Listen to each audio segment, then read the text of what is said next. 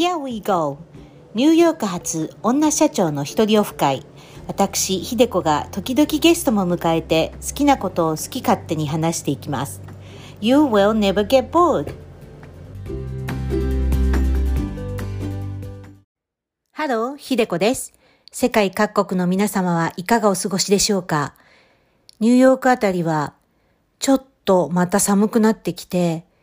2、3日、そうですね、最低気温が氷点下になるような感じですね。早く春が来てほしいですね。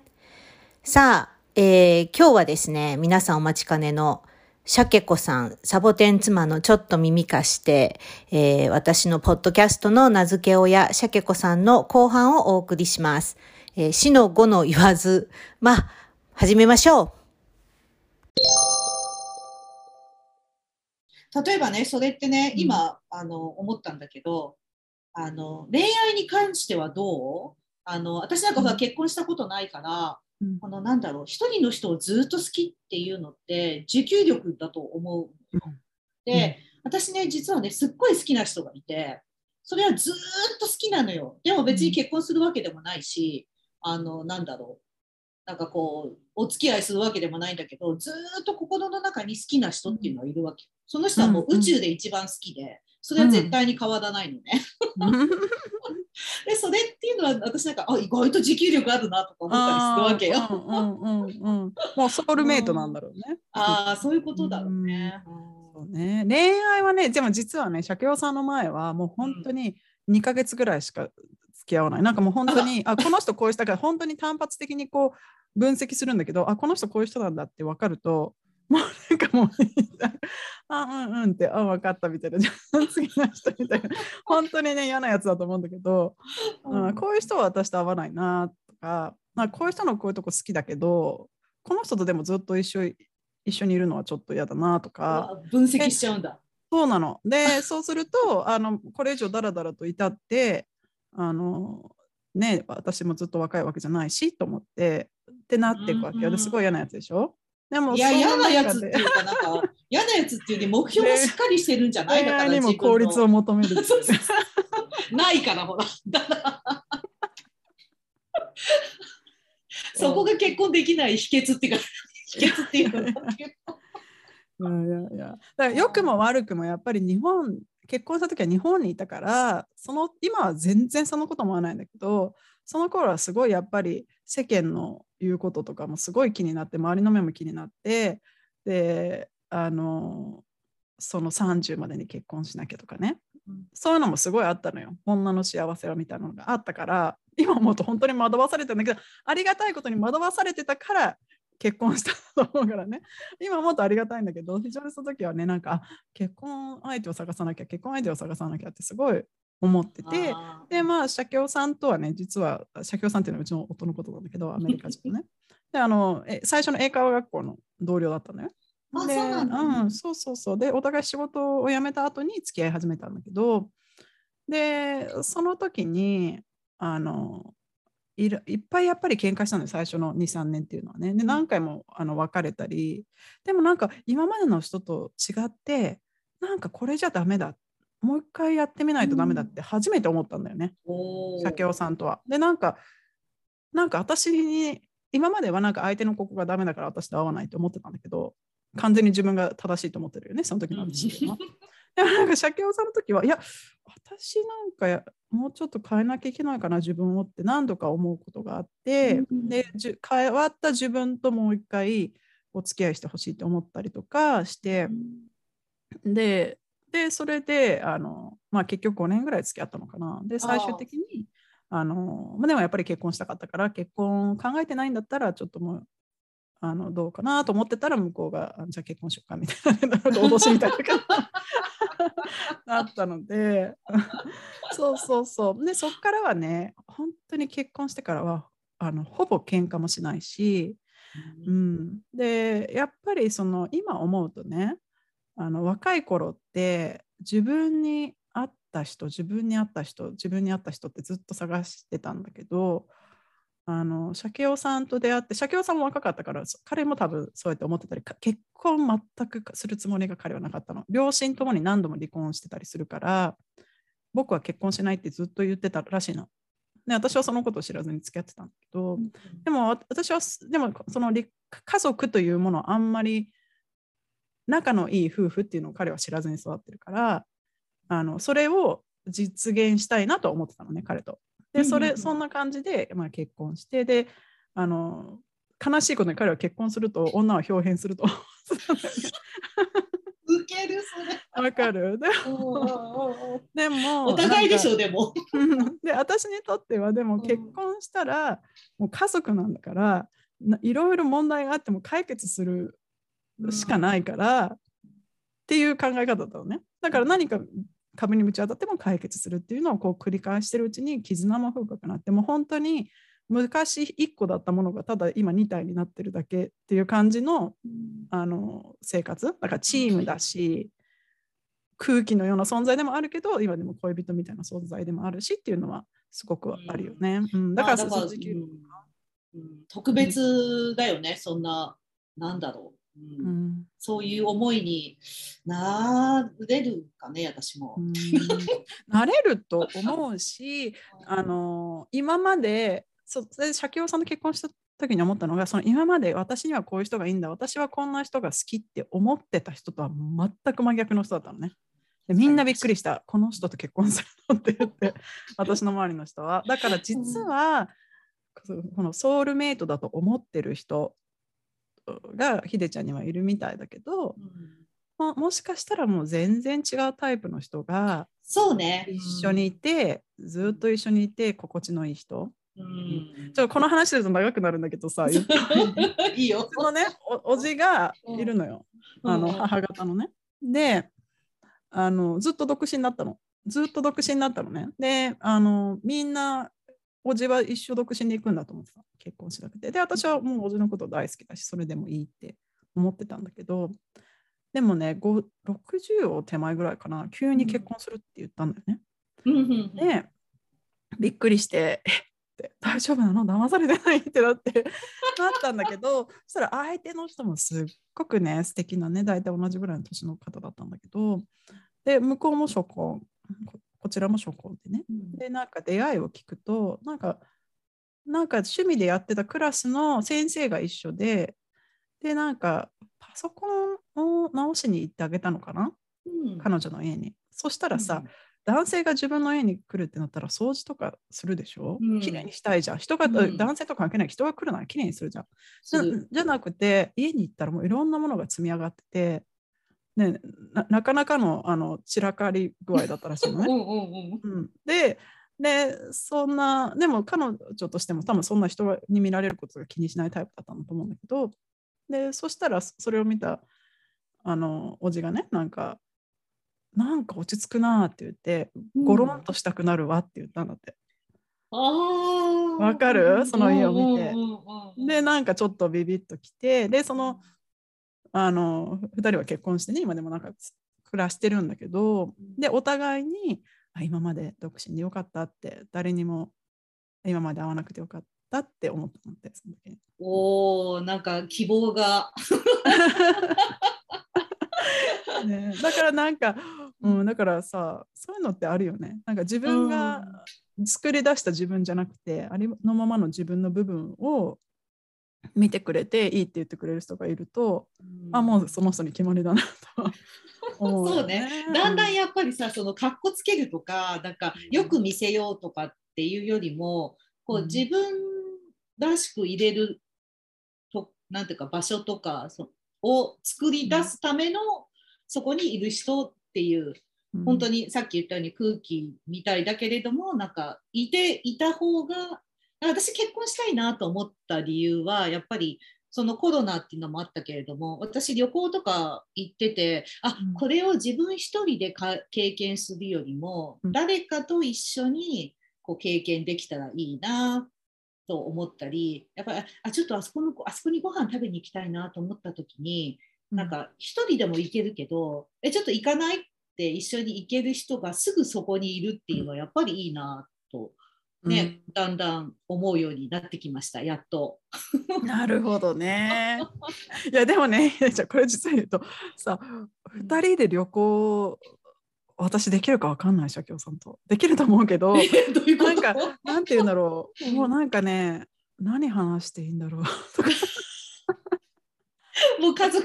子供含めの一体だからそうそう2人だけになったらねだからなかなかねあでも分かるよ。分かる。ご飯食べでもデートナイトとか行くでしょ？行かない？うんうん。昨日もね2人でランチしたりとかもしたけど、うん、うん、でもそうだね。一緒にそうやって食べに行く。うん、だからあれじゃん。でもそう思うとさなんかちょっと遠遠距離じゃないけどちょっと恋愛ボーイフレンドでもいいぐらいよね。結婚しなくても。だって結婚したら同じ屋根の下に住むわけよそうよね。都合がいい時だけご飯食べに行ってくれるんじゃなくて さ、こっちが食べに行きたくない時も向こうが行きたいっていうか分かんないじゃん。いやそこもコンプロマイズで私だからね 恋愛をしていく上でなんか学んだ言葉っていうのがやっぱりコンプロマイズなんだよね。うん、そのなんか2人の妥協点を見つけるみたいな。うん、今までなんかそんな面倒くさいことしたこしたくないわとかって思ってたけども、やっぱりそれが一番大事なんだなって。うん、思い始めた、ね、やっと。うん、まあ、まあ、ここ、ここ10年ぐらいの話だけど。うん、で向こうも同じように思ってないとダメよね。向こうが妥協する気がなんか着地点をお互いに探すっていう姿勢じゃないとこっちばっかりが妥協しててもダメだし、向こうばっかりに妥協させててもダメだし。そうそう本当そういうそういうのあるよね、うん、でも気づいてなかったのその妥協点を一緒に探すっていう。うんなんかそのアーギュするとか、アーギュじゃないけど、なんかこう、ディスカッションするとか、そういうのめんどくさいと思ってた。うん、わかる。アメリカ人大好きだよね、ディスカッション。 let's discuss とか言われる、そう。だから私の discuss することないみたいな。でも discuss と argument の境目が分からなくて。うん、あそうそう。わかる？でそれでやっぱり若い時はよく社協さんとね夫と喧嘩したよね、うん、そのなんで discuss しなきゃいけない。本当そうよ。なんで discuss しなきゃいけないの？別にいいじゃん、これで。答えこれって決まってんじゃんって。そうそうそうそう。それってでもさほらよく恋愛とかもね結婚とかも仕事に通じるものがあるっていうじゃない、うんうん、そのアーギュメントとかコンプロマイズとか、うん、ね、あのディスカッションとかコミュニケーションとか、うん、やっぱりそのなんか仕事をしていく。その恋愛とか結婚を仕事って例えあのしちゃうっていうのはちょっとおかしな話かもしれないんだけどもやっぱりすごくよく似た部分ってあって、うん、あなんでこれ仕事ではちゃんとこういうねことができるのにこう2人のこうお付き合いとかだとなんでできないんだろうとかねやっぱり思う,、思う時があった。ね、うん。うんわかるわかる。そうだね。うん、で仕事でもできない人いるよね。うんもうねやっぱりこのこうあってしかるべきって、よく日本人何でもそうなんかそれは仕事でも恋愛でも日常的なこの生活の中のマナーとかそうもこうあってしかるべきみたいなことをすごく言うなって思うの。ね私もそうやって言われてるのにあのそのまま従ってきたし若い時はね。でもいろんなことがあの実はもっと答えがたくさんあって一つに決めないことっていっぱいあるなって思うんだよね。そうね。で特に恋愛とかそういう日常的な生活の中にあるマナーとかそうでで仕事に関して言うとやっぱりこうビジネスとして回していくにあたりあのある程度答えは一つに決めなきゃいけないんだけれども、うん、でも決してこの何ヒストリカルにねこの今までこの会社はこうやってやってきたんだからこれからもやっていくんだという考え方はあの非常に危険で、うん、やっぱり世間がこう、ね、世の中の経済だ情勢だって変わってきてる中でやっぱり一緒に変えていかなきゃいけないところもあるんだよね。だからよくアメリカの会社でもそうだし日本の会社にいた時もそうだったけどいやもうあのなん会社ができてから僕たちはこのやり方でやってきてるから前例がないから。そうそうそう。だからこれでやるんだよっていうことで説明してくる人はいるわけよ。でもなんでそのやり方でやってきたかっていう説明はできないんだよね。うん、今までやってきたんだからこれからもやりましょうは言うんだけど、じゃあ私が提案するこのやり方に変えない理由はありますかっていうとその今までやってきたからっていう理由以外はないわけよ。だからそれは、うん、それは理由にならないんじゃないですかっていうね、急に仕事の話。いやいやいや、だから今それもね、本当に前例がないからって、私、うん、あの、すごいなんかいろいろそのね、あの、悩んでた時に、その25年来のお付き合いのお姉様ね、が一言言ったのは、ひでこさんさ、今までね、やってきたことで成功してないんだから、恋愛に関して。なぜ今 なぜ今までそうそうそうなぜ今までと同じようなことをするの？なぜ同じような人を探すの？グーの音も出ないよね。はい、すいませんみたいなね。おっしゃる通りですよね。でもそこをね、やっぱりね、変えていくのっていうのは、それこそ、えー、でも前例がないからなっちゃうのね、気持ちの中では。やっぱり仕事もね、あのそうだし、恋愛もそうだし、そういうふうに時代に応じてっていうか、自分の成長とかに合わせて、あの変えていかないといけないんだなと思ったんだよね。うん、本当だね、うん、そうだね。仕事だけじゃなくて恋愛もそうだね。うん、私にはこういう人が合うからって思ってるのは実は違うかもしれないしね。そうそうそう、うん、そうよ。デレク・チーターみたいな人がいいって言っててもね、全然違う人、うん、見た目はね、本当にもう私ね、自分のタイプと全然違う見た目の人と結婚して、だからその方がね、それもね、持久力長くできるだと思う。あ面白いわ。なんかこれ、この話してると付き合いんで、また別の回で飲みながらでもね。うん、ぜひぜひ。よろしくお願いします。ね、で、私最後に2つほど聞きたいんですけれども、うん、まあなんかあの前聞いたら東海岸に来たことがないって。あ、ないの？そう。そうだ、あの、11年いるでしょ、アリゾナに。うんうん、カリフォルニア、カリフォルニアのあの東隣なんですけどね、アリゾナって、カリフォルニアにはよく行くんだけど、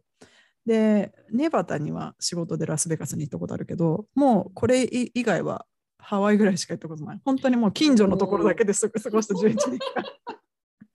でね、じゃあなんか私、ニューヨークとかなんかね、来たことが前あるのかなと思ってたから、ニューヨークとの思い出とかなんかありますかとか知りたかったんだけれども、うん、ないと知ったから、ちょっとびっくりしたんだけど、うん、例えば、ニューヨークってどんなイメージ？まあ、ニューヨークはね、人が多くて、で、あの、みんな車じゃなくて歩きで移動してるイメージで、であの自分がしっかりしてないと人に絡まれそうな感じのイメージあるよね。そうね。で、まあ、物価が高く、ごめんね、マイナーなイメージは。田舎はほら、カントリーガールだから、私はマイナーな。東京もちょっと苦手だから。で、物価が高くて、あのバリバリキャリアで働いてる日本人がいてっていうイメージはあるよね。うん、だから一人で行くには勇気がある、勇気がいる街かな。いつか行ってみたいそうね、ぜひ来て、ぜひ来て、家族でも楽しめるところはいっぱいあるし、うん、もちろん一人でもぜひぜひあの一緒にあのハイヒールでも履いて、マンハッタンを歩きましょうって感じなんだけど。歩けるかな、ハイヒール。歩けるかな、私ももう最近は履いてないけど。50メートルぐらいしか まあね、あの私もニューヨークに住み始めた時はいつも家出る時にこれあの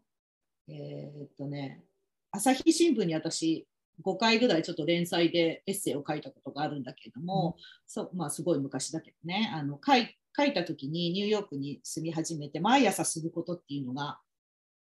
家を出る時に鎧をつけるんですよ。まあ、見えないけどね、鎧をつける。絶対負けない。歌詞に行くぞっていう思いで。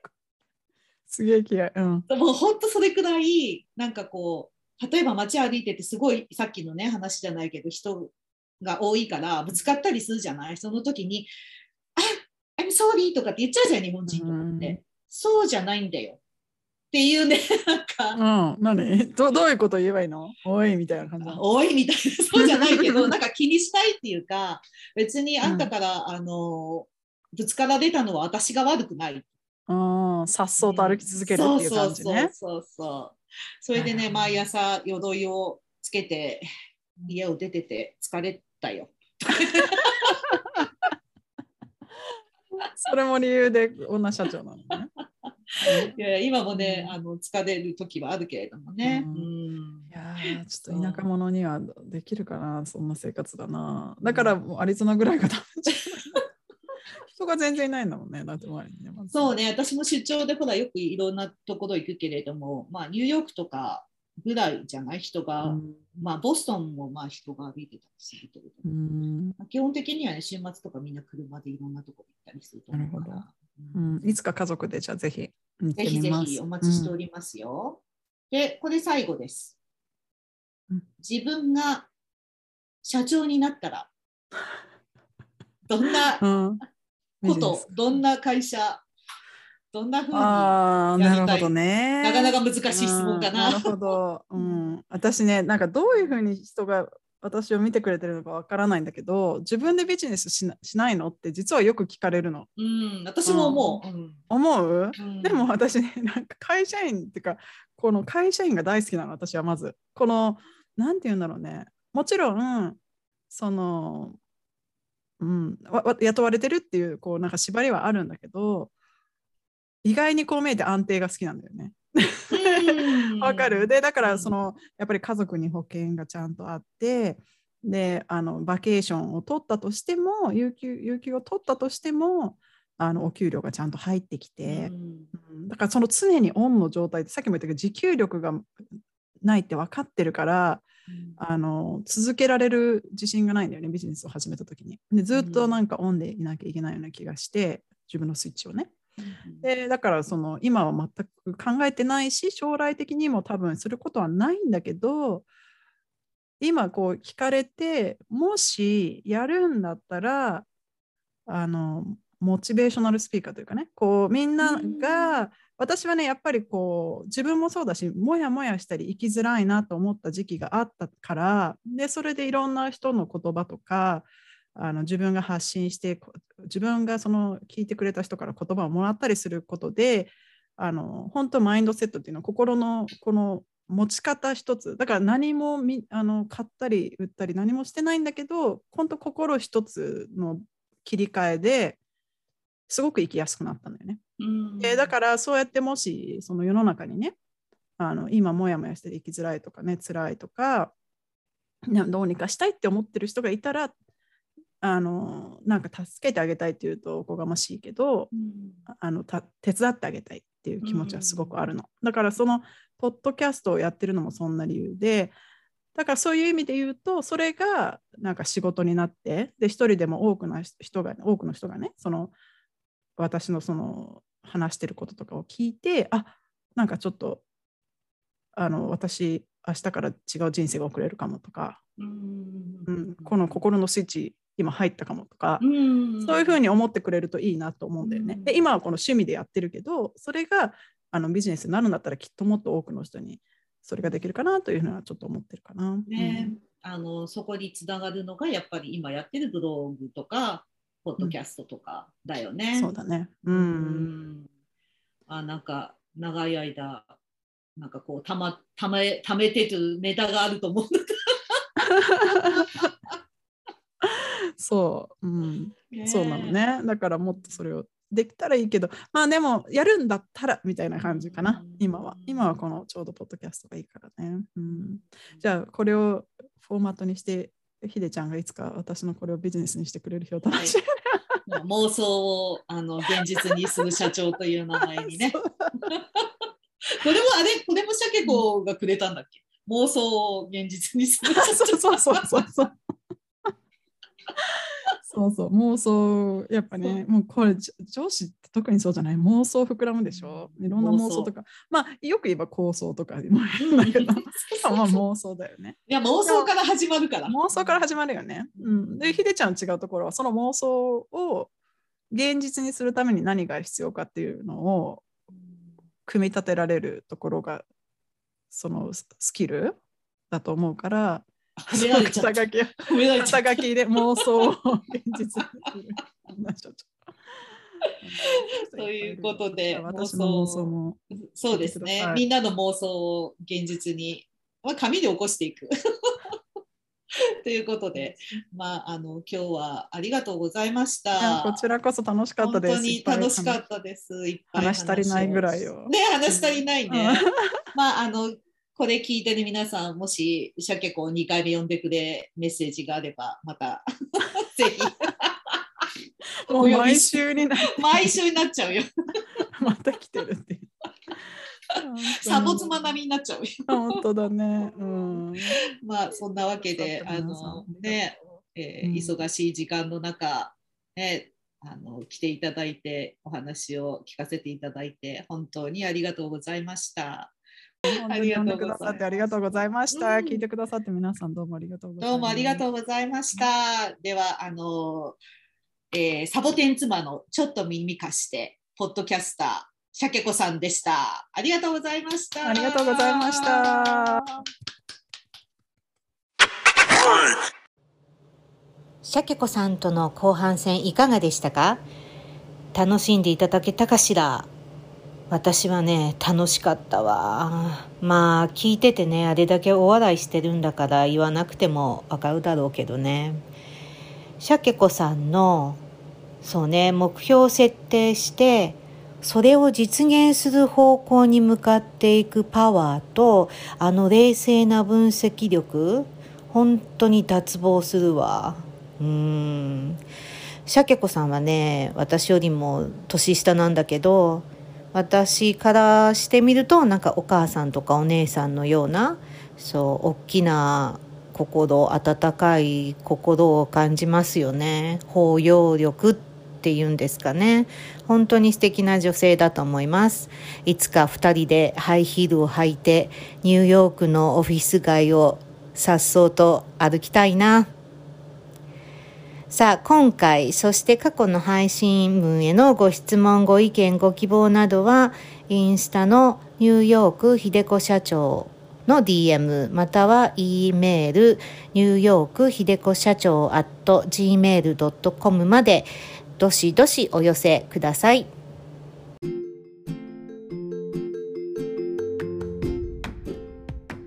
皆さん、聞いてくれてありがとう。またねバイバイ。